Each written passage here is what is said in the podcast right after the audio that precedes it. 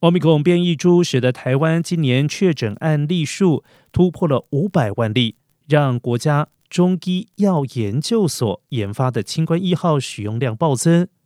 卫福部中医药司八号发函至各医疗院所，从九月十五号起，清冠一号将限缩公费对象。未来公费针对高风险族群，而高风险族群不含孕妇，还有儿童。